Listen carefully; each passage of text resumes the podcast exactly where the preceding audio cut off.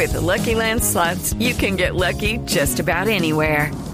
This is your captain speaking. Uh, we've got clear runway and the weather's fine, but we're just going to circle up here a while and uh, get lucky.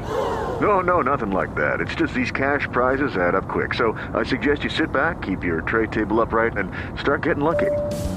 Play for free at LuckyLandSlots.com. Are you feeling lucky? No purchase necessary. Void where prohibited by law. 18 plus terms and conditions apply. See website for details. Entre el Quintero en Voz Populi.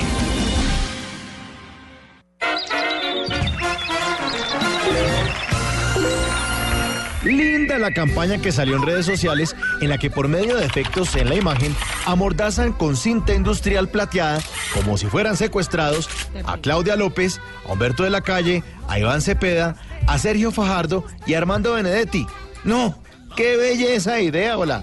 No hay nada que te divierta más que un pirata ver bailar. que entre otras cosas es hija del debate anticorrupción de la semana pasada, en la que en la cara de esos que se quieren mostrar como tiernos Mickey Mouse responden de manera agresiva como si les hubieran echado racumín, como unas viles ratas. Somos tipos y veloces, ¡vamos ya! Sabemos qué hacer y cómo hacerlo. Así funciona cuando a los de la posverdad les dicen la verdad. Es una herramienta sorpresa que nos ayudará más tarde.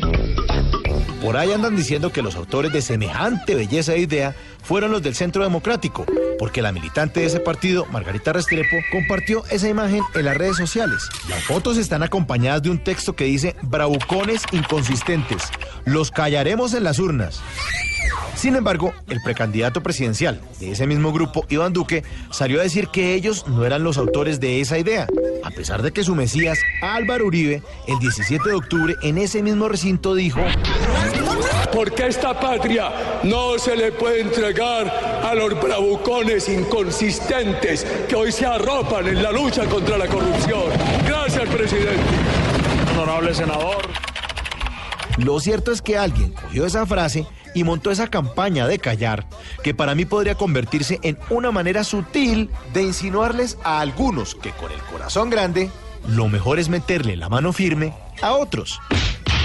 Porque mientras hay un grupo de gente que quiere dialogar y que le gustan las palabras, así sean fuertes, hay otro que quiere callar.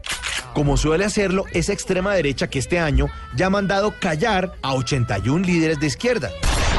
Puede castigarme y hacerme enojar hasta calabozo iré. La gente como que se despertó de esa hipnosis en la que los tenían aquellos personajes que ahora se ponen bravitos cuando se les muestra la palabra corrupción. Y que no se equivoquen, ninguno de los de la foto está amordazado. Que de la calle no se calle. Que Fajardo se siga fajando. Que a Claudia le resbale cuando le digan allí. Que Benedetti para ellos no sea un poema. Y que Iván no le preocupe si Uribe se peda.